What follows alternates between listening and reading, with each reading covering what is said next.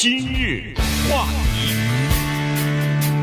欢迎收听由钟讯和高宁为您主持的今日话题。上个星期五凌晨的时候呢，在北加州，还有一个人闯入到众议院议长 Nancy Pelosi 家里边，北加州的家里边啊。结果当然他本人不在，呃，在国会呢，所以他没有遭到袭击。但是他八十二岁的老公在家里边，结果被打伤了啊，而且呃做了手术，当然呃。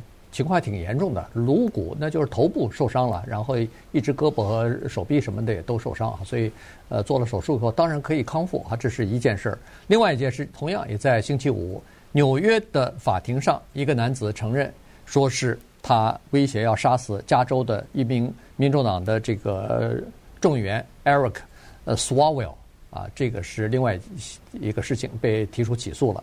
还有也是上个星期五同一天。联邦的司法部呃发出警告，说是国内的暴力极端主义的这个要对中期选举这个到来啊，即即将到来的这个十一月八号的中期选举构成更大的威胁。所以这些事情呢都在一起。所以今天你看新闻呢也有说，在十一月八号的选务工作人员，这些人大部分都是义工啊，大部分都是自愿去报名去参加服务这个呃。当天选选举站投票的投票站的工作的，他们接受培训的时候增加一个内容，就是为可能发生冲突而做好准备。这事儿是一个非常麻烦的问题啊！在美国呢，这个叫做政治暴力，它不是抢银行啊，它不是入屋抢劫，它是出于政治理念而行凶，这个叫做政治暴力，是变成了一个。非常可怕的，几乎快变成常态的一个情况。大家要是不看数字不知道，但是根据美国的联邦调查局的报告，光是二零二一年，那就是去年呐，九千六百二十五起，这说的连威胁都在内啊。所以这样的情况导致美国的参众两院的这些议员和他们的家属啊，都处在危险当中，而且这个是民主党、共和党一样啊。呃，都在不同的程度上受到了威胁。美国的大法院的大法官阿利托他说了，记得那个时候不是关于堕胎这个事情有一个大型的泄密吗？嗯，就是他们还没有投票的时候，还没有裁决的时候，就有人悄悄的给泄露出来说：“哎呦，小心呐，最高法院要推翻堕胎权利了。”那阿利托他上个礼拜说，他说这个泄露的人，他的目的非常清楚。他为什么早早的就泄露？记得当时我们分析，就是两党或者保守派、自由派都有动机泄露这个东西。但是按照阿利托的解释，就是早早的把这事儿告诉大家，就让民众当中有那些坐不住的人，拍案而起的人，把我们当中的一个杀掉。那杀呢，肯定杀的是保守派的，因为保守派的多数啊，对不对？你杀那个自由派的，对这个大局不会有太大的改变，还是能够通过。他的意思就是这样，为什么泄露？哎，你们看着办吧。如果你们杀掉一个，那不就四比四了吗？对不对？这这就不可能通过了。他就说出了这个。密西根的州长不是被绑架了吗？对不对？就是至少是被预谋绑架了啊。不是也定罪了吗？上个礼拜，对不对？这些都是政治犯罪。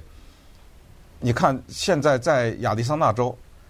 那个地方的选票快到十一月八号了嘛？有些人他不是可以提前投票嘛？对不对？嗯。那儿有一些荷枪实弹的人，有的人还穿着防弹衣呢，跟真的似的啊，挎着枪在那儿干嘛？他是要保护我们的投票的神圣的权利。你不是去投票吗？他拿手机拍你的汽车的车牌子，那是干什么？他回去后到电脑里去查去，看你这个人是不是一个合法的选民，对不对？嗯。你说你去投票，旁边站着一个。背着子弹带那枪的人拿着手机照你的车，你你这什么感觉啊？对，这这是美国吗？这是到了什么地方了？你知道吗？当然，我们也之前跟讲，路易斯安那州的那联邦的呃众议员还是在议员呃参议员，众议员，众议员就是斯科利斯嘛，对，不是屁股上被打了一枪吗？他是共和党人呢，对不对？也就是说，共和党人、民主党人在某种程度上都受到这个威胁。所以我们今天呢，就讲讲这个 David DePape 啊，他拿着榔头去袭击。Nancy Pelosi 的老公，实际上他真正的目的是找 Nancy 去了，他是想去杀掉 Nancy Pelosi，但是非常巧，就是他的信息不准确啊。Nancy Pelosi 不在家，在华盛顿千里之外呢。他进门以后就喊 Where's Nancy？Where's Nancy？就喊的这个口号，这个口号跟一月六号那些冲国会的人喊的是一样的。当时的几个口号，其中之一是 Nancy 在哪儿？第二个就是吊死彭斯，对不对？就是这几个口号。然后经过搏斗，他是两两点来钟闯进去砸碎了玻璃，从后门进的。所以 Pelosi 的老公 Paul 呢，他醒了，醒了以后他钻到洗手间里去，到洗手间打了九一一，警察来了。警察来的时候，进到他家的时候，那榔头还没打在他头上呢。你想想这警察来的多快啊！俩人正在搏斗呢，警察眼睁睁的看着这个四十二岁的男子。从八十岁的老者那个手中，因为俩人抢，或者说他按住了他的手嘛，反正就挣脱了，挣脱了以后，拿着榔头呢就砸在他的头上了。那么当然，警察当场也就把这人给抓获了。对，呃，这个呢是其中的一个案件，呃，引起人们的注意呢，就是因为他是 Nancy Pelosi 的老公，还是这个议长嘛，所以呢，他在美国算是总统，这个就是。序序列当中的排在第三位啊，就是副总统之后，如果总统呃遇刺或者有什么情况的话，副总统，副总统完了就是他了。所以这这是一个位高权重的这么一个角色啊。那他受到袭击，呃，或者他的家人受到袭击，这个呢是引起注意的。但是实际上更明显的或者更普遍的东西是最近的这个。暴力行动是真的是在不断的增加啊！这个有很多的地方官员、民选官员受到威胁，有的是言语上的，有的是行为上的，有的是电子邮件上的这种各种各样的死亡威胁。然后在前段时间疫情期间，卫生官员受到威胁。呃，这个疫情期间学校这个不是正常的上课，在网上网课的时候，有些。教育工作人员或者是老师受到威胁，所以现在就是动不动就是有这种暴力的威胁啊，所以呃非常的非常的严重。你像政府在疫情期间给大家发点钱，对这件事儿，在 Nancy Pelosi 的家的门口被人扔猪头，就家里那个小路啊，那门口有一个人把猪头切下来扔在他家门口，然后在他家的外面的墙上涂鸦呀什么之类的，就是这些人呢，他们抱着那个强烈的对政府的。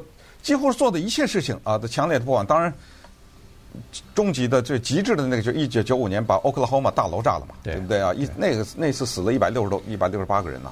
说实话，呃，现在政治分析人士认为说，现在的这个国内的两极化的情绪，就政治的对立的这个情绪和分歧的情绪呢。和九十年代的差不多啊，可能有过之而无不及啊。那个时候是没那么厉害，那时候克林顿没那么厉害。那个时候你看是炸这个 Oklahoma 的联邦大楼，这次是冲击国会了。这次是一月六号冲击国会啊，所以呢，现在在这个民意调查当中呢是这样，今年八月份做的一个民意调查，呃，YouGov 这个机构啊做的一个调查，是很大绝大多数的受访者都认为说，他们认为在未来的几年之内。政治暴力还会增加，超过一半的人啊，百分之五十以上的人啊，说他们认为美国在一代人之后将不再是一个民主国家了，嗯，已经到成已经到了这种程度了。对，那接下来我们看看这个 David Papi 是谁？今日话题。欢迎继续收听由钟讯和高宁为您主持的今日话题。呃，今天呢，跟大家聊的是众议院的议长 Nancy Pelosi 的家里啊，遭遭到了这个攻击，呃，她老公受了伤啊，然后呃，她本人当然在白宫啊，所以呃，在这个华盛顿，所以没有受伤。不过今天已经赶回这个加州来了。那么从这个事情呢，主要聊的是美国的叫做两极化啊，政治方面的极端的对立。尤其是意识形态方面的对立，这个几乎是不可调和的。呃，它不是说有的东西是可以调和，但是在这种政治立场上几乎无法调和。所以呢，这个就变成了一个很大的问题。政治暴力已经变成了一个新的常态了，要越来越引起人们的关注和担心。这个行凶的人呢，是四十二岁的，叫 David DePape 哈，他呢。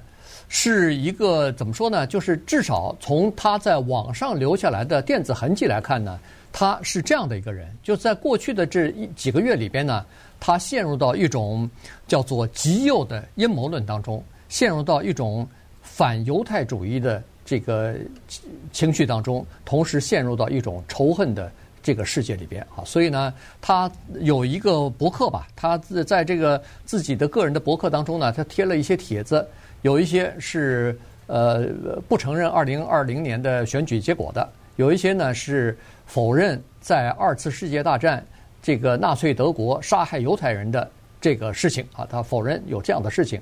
至少这个事儿，他说是和白人无关啊，这是第二。第三，他是提出来很多有关于新冠疫苗的一些阴谋论的说法啊。第四呢，就是他甚至对最近正在发生的俄乌战争也有他的说法。他说是这是犹太人搞的鬼，这是犹太人为了呃攫取土地所策划的一个阴谋。所以整体来看，你就知道他是一个阴谋论的这么一个狂热的支持者。对他的精神呢，可能你觉得有问题，因为他说他是耶稣基督，啊，他说呢，在这个世界上有一种人叫做仙女，啊，飞来飞去的。当然，你可能觉得他是不是有点错乱呢？谁敢说自己是耶稣基督呢？但是你看到他写的这些文章，他的逻辑是非常清楚的，呃，他有一个特别的清晰的逻辑，就是刚才说的那些呃阴谋论。那么就是这个世界上的问题，第一。是犹太人造成的各种各样的问题。你你说连这个乌乌克兰之战争，他都算在犹太人头。他更极端的，他说希特勒的崛起是犹太人捧出来的。嗯，对。支持希特勒的人是犹太的银行家，他们把希特勒推出来的。这是这个理论。然后问到关于民主党是什么吸血鬼啊，是什么呃虐待儿童啊？这个不是有在华盛顿地区有一个比萨饼的店吗？对。他还坚定的认为。在那个店的里面，有一些民主党人以希莱利·克林顿为首，在那儿吸小孩子的血呢，在那儿。那么人就他的朋友啊，以前相信这个的，后来都不相信了，告诉他，哎，说那个不是，那是阴谋论，已经人家都查了。结果他回了一个什么？他说：“你记得爱泼斯坦吗？Epstein 这不在监狱里自杀的那个富翁吗？对不对？他不是在一个岛上，也是弄一些未成年的少女供这些有钱的人来享受。他说那个。”你相信吗？那你不能不相信吧？那不是已经抓起来了吗？他说最后这个来个哈哈，就这样说，你们是从哪个星球上来的人啊？怎么不会相信这些东西？他认为多元这两个字是当今美国的最大的敌人，因为什么黑人呐，什么东方人啊，他们最终的目的是要取代白人，所以包括刚刚出来的一个电影《Black Adam》，叫做黑亚当。他看了电影，他还说这电影不错，但是跟家人写这个短信的时候还说：“你们没看懂，这个电影就是告诉我们，我们白人迟早有一天要被取代。”所以在这种情况之下呢，他把他的全部的仇恨就集中在了 Nancy Pelosi 这个人的身上了。啊，他觉得这是一个魔鬼的化身啊，这是一个左派的化身。那么在这种情况之下，我要消灭他。其实这个人他是居无定所呀，啊，曾经一段还住在那个。储藏室里面，然后严重的吸毒，后来呢，他决定戒毒，然后就做那个什么，用亚麻做什么手环呐、啊，什么之类，反正做点这个为生。这个生活一团糟，他的感情生活也是，他跟着一个女的在一起生活，那个女的呢是一个叫裸体主义者，跑到旧金山的市中心去，光着身子跑到那儿去抗议去，然后是，就这整个来说是这么一种背景，对。而且呢，在接受采访的时候，当然他几个家人，包括他父亲都没有接受采访，但是呢，都表示了说，我们跟这个这个 DePapi 啊，已经好久没联系了，他也不跟我们联系，我们也断了他的这个联系了，所以基本上都不知道，也不知道他住在哪儿，也不知道他生活情况怎么样。这人其实他是一个加拿大人，对他生在高中生在加拿大啊，他高中毕业以后啊，嗯，跟爸妈说再见，没了。就进驻了美国以后就失联了，他们家人。对，然后他二十多年前来到加州，嗯、来到加州来定居了。所以呢，这个人就是这么一个非常奇怪的人。刚才说了，他认为说有几个现在人们要求的一些字眼，经常提的一些，比如说公平。他说公平是什么？公平是对白人的系统性的压迫，这个叫公平。然后刚才说的，你说的那个，呃，那叫什么多元化？这个是要从呃地球上消灭白人啊，所以呢，他就是这么一个阴谋论的这么一个现人啊。所以现在呢，当然他已经提出了多项起诉，什么暴力攻击啊、呃虐待老人呐、什么持有非法这个武器啊，非法闯入啊等等。所以估计他这次如果被判刑的话，大概在监狱里边要度过他余生了。